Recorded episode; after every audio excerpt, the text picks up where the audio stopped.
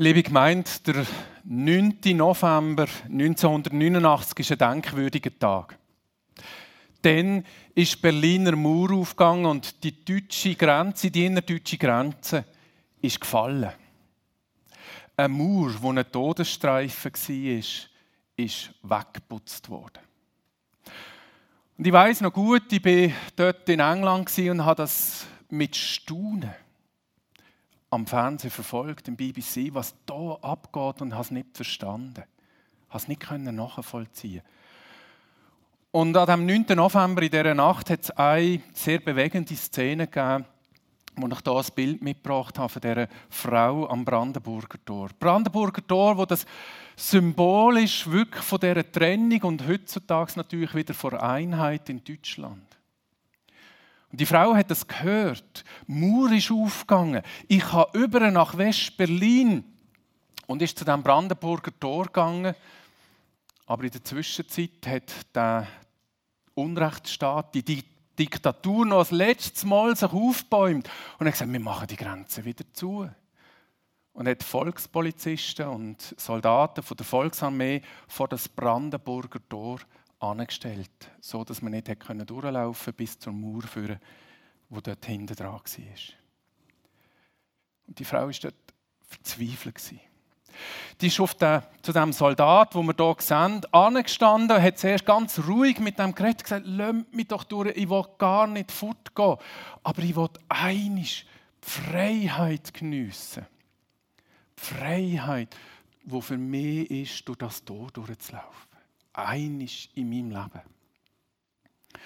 Sie ist immer verzweifelt worden. Sie hat angefangen zu brüllen. Sie hat auf den eingeschrauen. Und es hat ihre ganze Frust, dass sie das nicht kann, an diesem Mann rausgelassen Ihr seht, sein Blick starr über sie weg, emotionslos im ersten Moment. Ich habe meine Gesetze, ich habe meine Regeln, ich habe meine Befehle. Da kommt niemand durch. Und gleich ist das Herz weich geworden.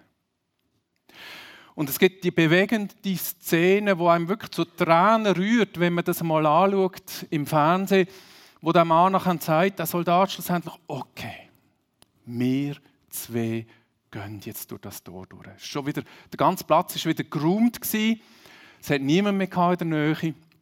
Er hat die Frau genommen, sie hat sich bei ihm eingehakt und die sind ganz allein durch das Brandenburger Tor durchgelaufen und wieder zurück. Und die Frau war versöhnt mit dem Frust von einem Leben in Unfreiheit und konnte einisch durch das Brandenburger Tor laufen. Weil sie hat ja nicht gewusst, ob der Morgen wirklich Grenze für immer offen ist.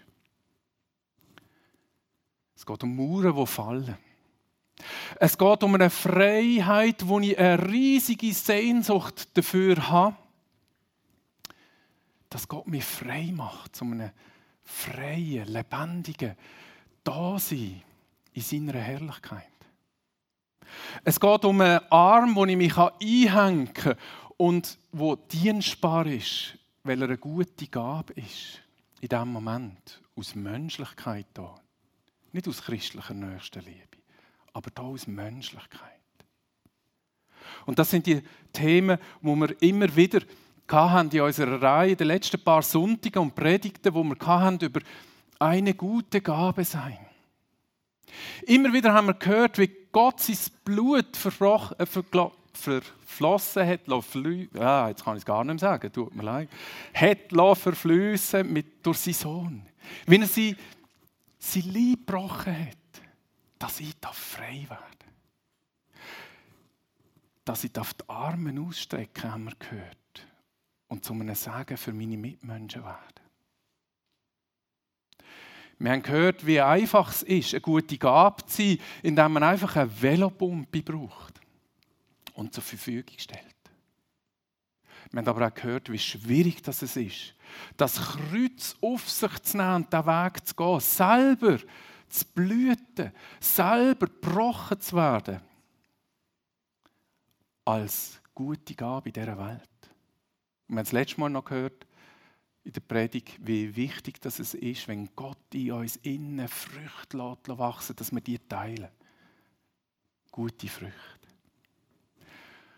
Und ich werde euch heute reinnehmen in die Schlusspredigt, wo noch einmal alles probiert auch zusammenzufassen, was es heißt, eine gute Gabe zu sein, wo zusammenfasst und euch noch einmal wirklich sagt, was es heißt, wenn wirklich Blut geflossen ist, wenn Lieb Christi gebrochen worden ist. Dass du aufgerufen bist, das selbe zu tun. Auch kaputt zu gehen. Für die Welt, für deine Mitmenschen. Ich werde euch mit Ihnen ins zweite Kapitel aus dem Epheserbrief, Versen 11 bis 22 und dann am Schluss noch auf den zehnten Vers zurückkommen. Das ist nicht ganz ein einfacher Text. Darum gedenkt daran, dass ihr, die ihr einst Heiden im Fleisch wart und Unbeschnittene genannt wurdet von der sogenannten Beschneidung, die am Fleisch mit der Hand geschieht.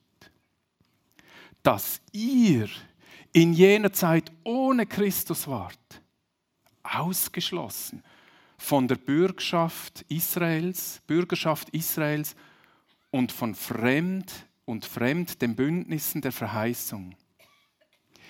Ihr hattet keine Hoffnung und wart ohne Gott in der Welt.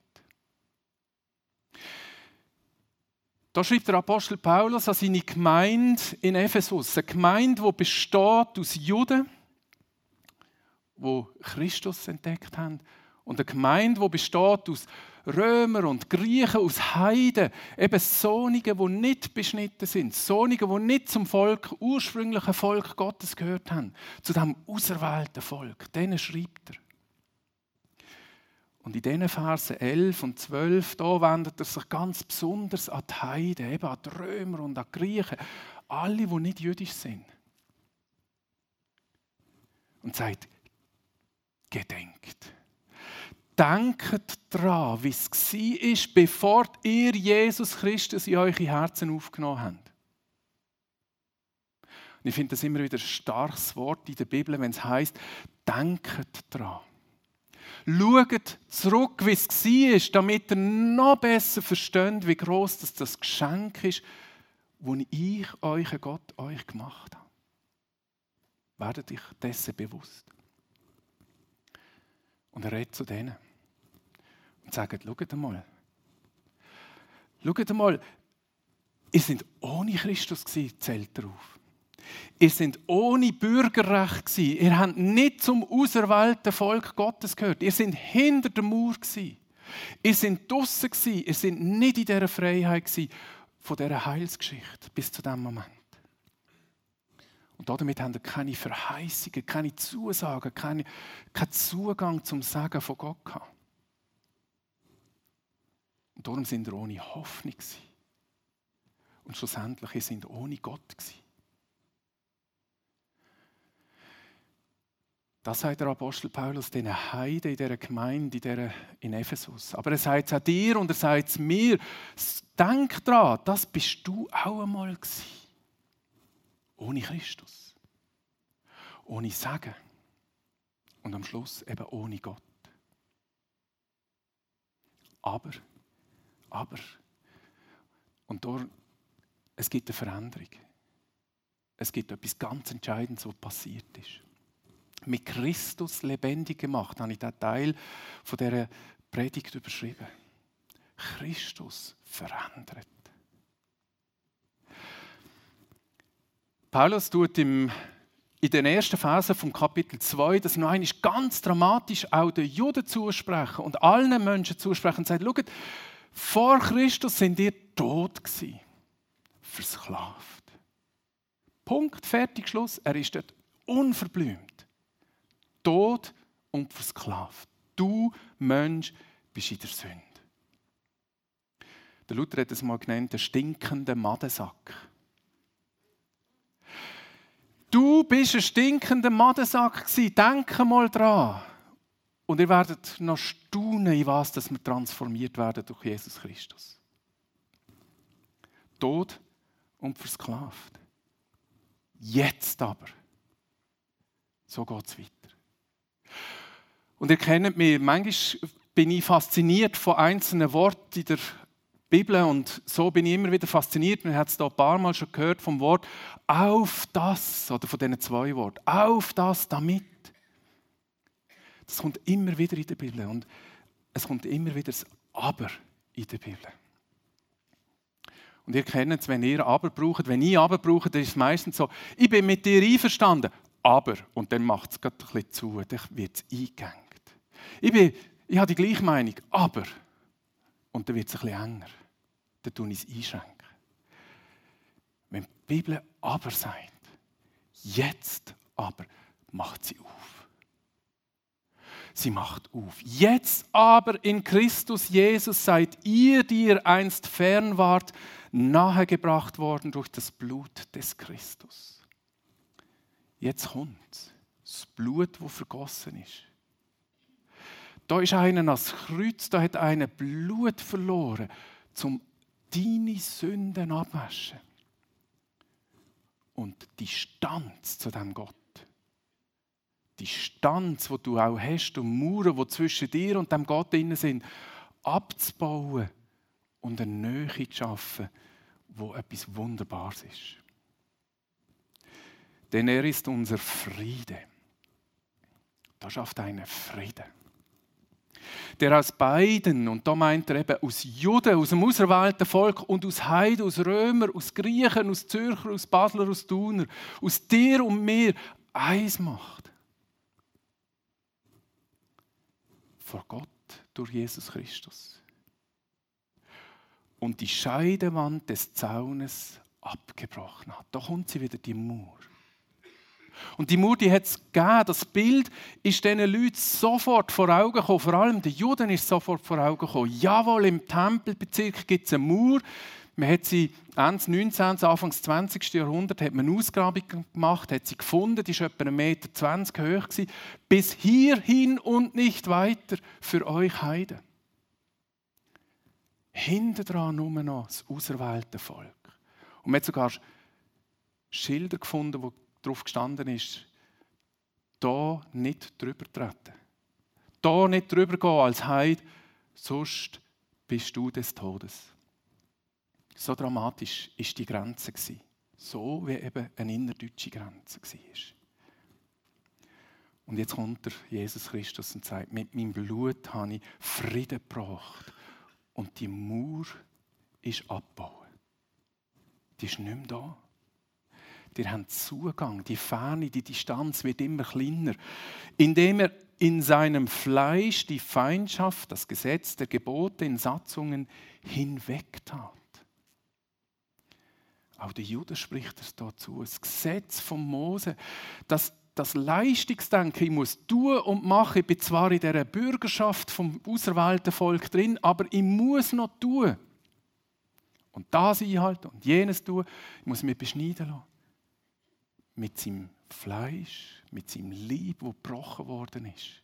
Wie wir es hier auf dem Tisch haben, hat er aufgehoben. Um die zwei das auserwählte Volk und die und mich, alle Menschen, alle Völker von dieser Erde zu vereinen, um die zwei in sich selbst zu einem neuen Menschen zu schaffen und Frieden zu stiften. Das ist Versöhnung zwischen Gott und mir. Zwischen mir und den Menschen, wo ich, wo ich eben eine gute Gabe sein auch in dieser Versöhnung, dass ich das lebe tagtäglich, was ich von oben empfangen habe ein neuer Mensch. Da ist, da ist kein stinkender Madensack mehr da. Aber es geht noch weiter. Und um die beiden in einem Leib mit Gott zu versöhnen durch das Kreuz, wo jetzt aufgerichtet wird an der Stelle vom Mauern, wo es trenne, steht das Kreuz für die Versöhnung ein Kreuz, wo in dem Moment, wo Christus stirbt, auch der Vorhang im Allerheiligsten zerrissen wird. Und jetzt bin ich ganz nah bei Gott. Auch als Jude, nicht nur der hohe Priester darf eine dort im Jahr. Jetzt habe ich immer Zugang zum Allerheiligsten, nämlich zum liebenden Vater im Himmel. Nachdem er auch durch dasselbe die Feindschaft getötet hat. Der Tod ist überwunden. Indem Jesus Christus die größte Distanz zu seinem Vater eingenommen hat, hat er für uns die Distanz zu seinem Vater gekürzt. Er ist ins Totenreich. Aber wieder auferstanden. Und schaut mal den Vers 17, das ist dritter Advent, das ist Advent, das ist Weihnachten.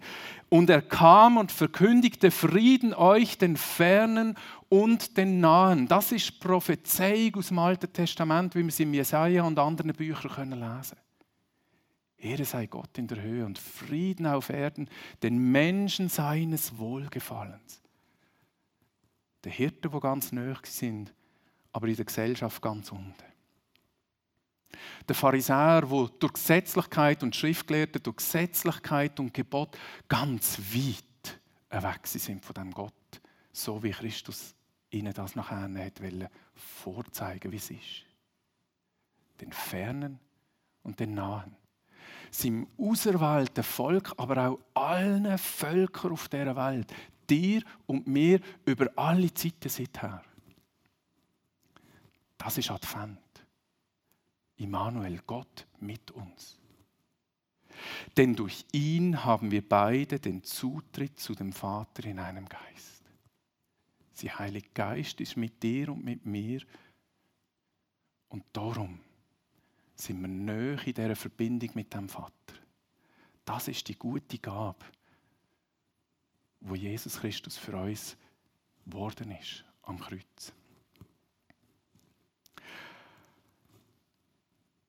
Einheit und Frieden in Christus, habe ich das überschrieben. Er hat Völker vereinigt. Er hat Mauern von der Findschaft zerstört und niedergerissen. Auch zwischen dir und deinen Nächsten ist Versöhnung möglich. Weil er Frieden gebracht hat. Weil er im Leistungsdenken ein Ende bereitet hat. Weil er uns zu neuen Menschen macht und er hat den Weg zum Vater frei gemacht. Wenn ich meine Zeichnung hier weiterfahre, dann muss ich jetzt Kreuz kommen. Und mein Lebensweg geht weiter als lebendiger, als freier Mensch. Denkt daran, wie es war. Aber jetzt, aber jetzt ist es anders. Durch das Kreuz ist es neu geworden. Und wenn ich von dieser Versöhnung geredet habe, wenn ich von diesem Frieden geredet habe, so ist das ein Vorgeschmack auf den Himmel, wo wir nachher auch in den Evangelien und in den weiteren Briefen und schlussendlich vor allem mit der Offenbarung dürfen davon lesen, im Wort Gottes dürfen lesen. Was ist dort nicht alles möglich denn? Aber meine Lieben, ein Teil von uns bleibt vor dem Bogen stehen und denkt, super aber jetzt habe ich es. Gnade von Gott ist mir zuteil geworden. Ich habe sie. Jetzt bin ich lebendig. Jetzt bin ich frei. Und jetzt warte ich, bis der Himmel kommt. Das ist es nicht. Das ist nicht die Botschaft vom Evangelium. Das ist nicht die Botschaft von Paulus an die Epheser in seinem Brief. Weil er macht noch, setzt noch einen oben drauf so seid ihr nun nicht mehr Fremdlinge ohne Bürgerrecht und Gäste, sondern Mitbürger der Heiligen und Gottes Hausgenossen. Ich habe ein neues Bürgerrecht, ich habe einen Stempel, Pass bekommen, Kind Gottes. Und ich wohne bei Gott und er wohnt bei mir. Ich gehöre in die Familie, Kind Gottes. Aber noch nicht im Himmel hier auf Erden laufe ich mit dem Pass um. Kind Gottes. Der Paulus sagt, da ist die Platz als Kind Gottes. Auferbaut auf der Grundlage der Apostel und Propheten.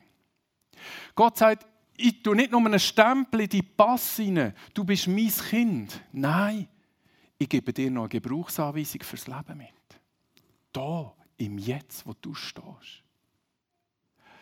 Lies Alte und das Neue Testament, Propheten und Apostel.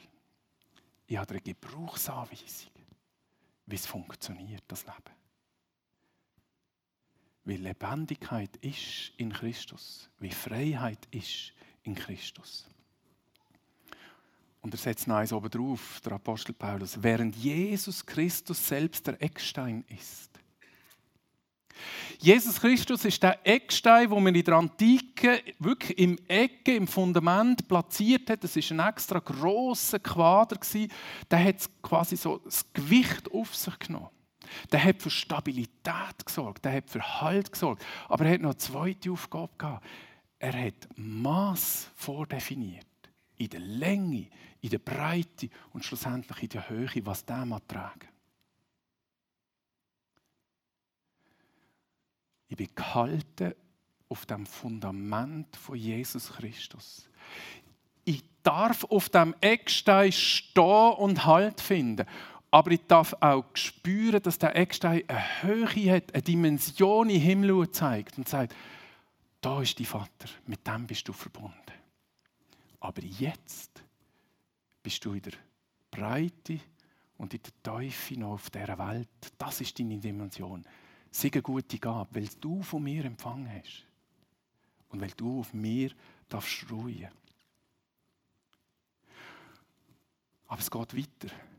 Indem der ganze Bau zusammengefügt wächst zu einem heiligen Tempel im Herrn, in dem auch ihr miterbaut werdet zu einer Wohnung Gottes im Geist. Gott braucht dich und mich als gute Gabe, als so Geschenkpäckchen, wo zu den Menschen geht, als Stein von einem Tempel, aber eben als lebendiger Stein. Ein wunderbares Bild für die Juden vor allem in Ephesus, aber auch für alle anderen. Da braucht Paulus Bilder, wo den Leuten bekannt ist. Denn eines von den antiken sieben Weltwunder ist der Tempel von der Artemis in Ephesus, eine Großstadt der damaligen Zeit. Prächtiger Bau, Wahnsinnssäulen, Marmor, Fresken, Ornament, Statuen, wunderbar. Aber tot, Stein.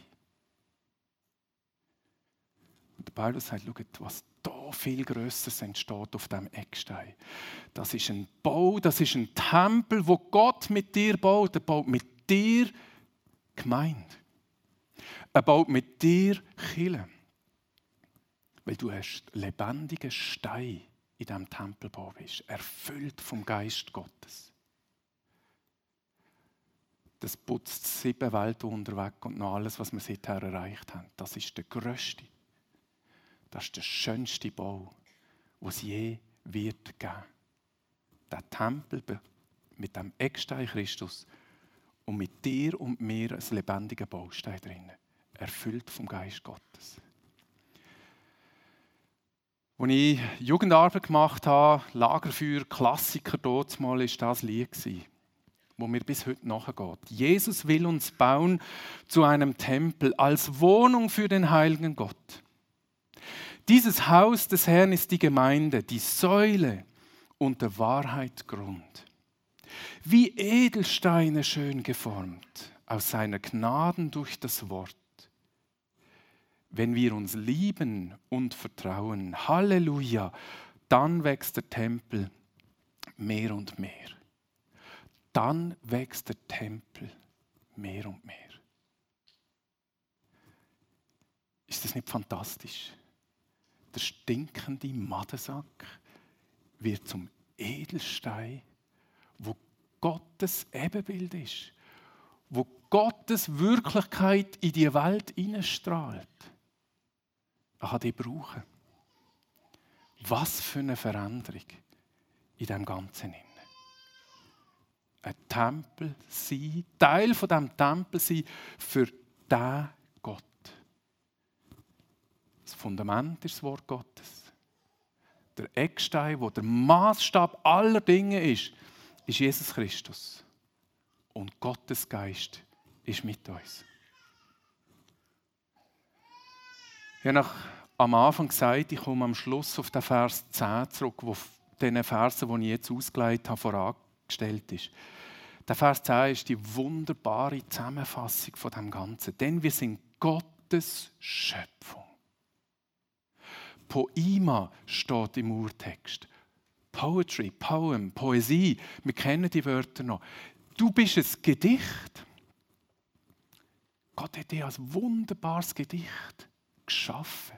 Kunst ist wiederum ein Bild für die Leute in Ephesus, die tagtäglich präsent. Der Paulus spielt mit diesen Bildern. Die haben Säulen gesehen, die haben Brunnen gesehen, die haben Skulpturen gesehen, die haben die beste antike Kunst gesehen vor sich. Und doch sagt einer, hey, hallo, ist alles Stein, ist nichts. Gott hat dich als sein Ebenbild geschaffen. Das ist Kunst. Das ist ein Gedicht. Er hat uns in Christus Jesus neu geschaffen und jetzt kommt, damit wir eine gute Gabe sind, damit wir die guten Taten ausführen, die er für unser Leben vorbereitet hat. Es ist in uns innen angelegt, wer zu Christus kommt, der ist berufen, eine gute Gabe zu sein, weil Gott gesagt hat, ich habe dich zum neuen Mensch gemacht. Und so ist in diesem Bogen innen seine Schöpfung. Ich bin dort drin. Da, jetzt, dort, wo du stehst, dort, wo ich stehe, morgen Morgen wieder. Vom stinkenden Madensack, vom Tod, vom Versklavten zum befreiten Edelstein in Gottes Hand. Und das zusammen, das zusammen schafft Himmel auf Erde. Das ist Reich Gottes, wo heute anbricht. Das ist Reich Gottes, wo heute da ist, wenn du eine gute Gabe bist, weil du es empfangen hast. Bist du parat, an dir zu arbeiten? Bist du parat, eine gute Gabe zu sein? Und wenn du dir sagst, ich weiß immer noch nicht nach der ganzen Predigtreihe, wie das geht, so gebe ich dir drei kurze Inputs noch mit, die auch in diesem Predigtext eigentlich vorkommen sind. Find deine geistlichen Gaben. Find das, was Gott in dir innen angelegt hat. Besuch den Jugendkurs, um es herauszufinden. Red mit unseren Pastoren, red mit Leuten in dieser Gemeinde. Was hat Gott in mir als Edelstein angelegt? Wir haben auch schon darüber predigt. Find die heilige Zorn. Was regt dich auf in dieser Welt? Und das hat mit dem zu tun, dass ich gesagt habe, denket daran, dass der Apostel Paulus gesagt hat, denket daran. Was hat bei dir Erlösung gebraucht? Und Versöhnung. Vielleicht ist es genau das, was dich heute in dieser Welt immer noch aufregt, in einem heiligen Zorn. Und wird zu dem, wo du zum Missionar wirst, zum Gesandten Gottes in dieser Welt. Und dann finde ich Platz. Bist du ein Edelstein, wo vielleicht außen an der Mauer ist? Bist du einer, der im Inneren ist von dem Tempel Gottes? Wo ist dein Platz? Wo ist deine Berufung? Damit du kannst Christus dienen. Damit wir können Tempel, damit wir können Gemeinde bauen, weil wir am Schluss der Welt zugewandt sein als gute Gabe. Amen. Ob ihr es beachtet habt in dieser Predigtreihe, die Folie. Meistens war ein Text darüber, aber es ist ein Stadtplan mit Straßen und Häusern. Es hat Häuser drauf, die dunkel sind. Und es hat Häuser drauf, die richtig hell leuchten, in alle Richtungen. Das sind die Edelsteine. Das bist du, wo irgendwo in dieser Welt draussen steht und Licht ins Dunkel hineinbringt. Eben eine gute Gabe ist. Und ich werde dich heute einladen der Bund, wo Gott mit allen neu geschlossen hat, indem er seinen Sohn Jesus Christus ans Kreuz gebracht hat, den Bund zu erneuern. Und ich lade dich ein, mit mir ein Gebet, das mir ganz, ganz wichtig ist, in meinem ganzen Leben schon mich begleitet hat, mit mir zu beten. Es ist das Hingabegebet von John Wesley, wo er sagt, ich will mich neu von Gott brauchen lassen, einsetzen lassen. Bist du bereit, heute die Hingabe neu zu geben, zu machen, zu bekunden, den Bund mit deinem Herr zu schliessen? Ich lade dich ein, aufzustehen und mit mir das Gebet laut zu reden. Wir stehen auf.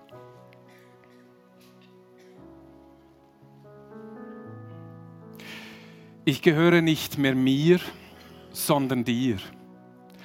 Stelle mich, wohin du willst. Geselle mich, zu wem du willst. Lass mich wirken, lass mich dulden. Brauche mich für dich oder stelle mich für dich beiseite. Erhöhe mich für dich, erniedrige mich für dich. Lass mich erfüllt sein, lass mich leer sein. Lass mich alles haben, lass mich nichts haben. In freier Entscheidung und von ganzem Herzen überlasse ich alles deinem Willen und Wohlgefallen. Herrlicher und erhabener Gott, Vater, Sohn und Heiliger Geist, du bist mein und ich bin dein. So soll es sein. Bestätige im Himmel den Bund, den ich jetzt auf Erden erneuert habe. Amen.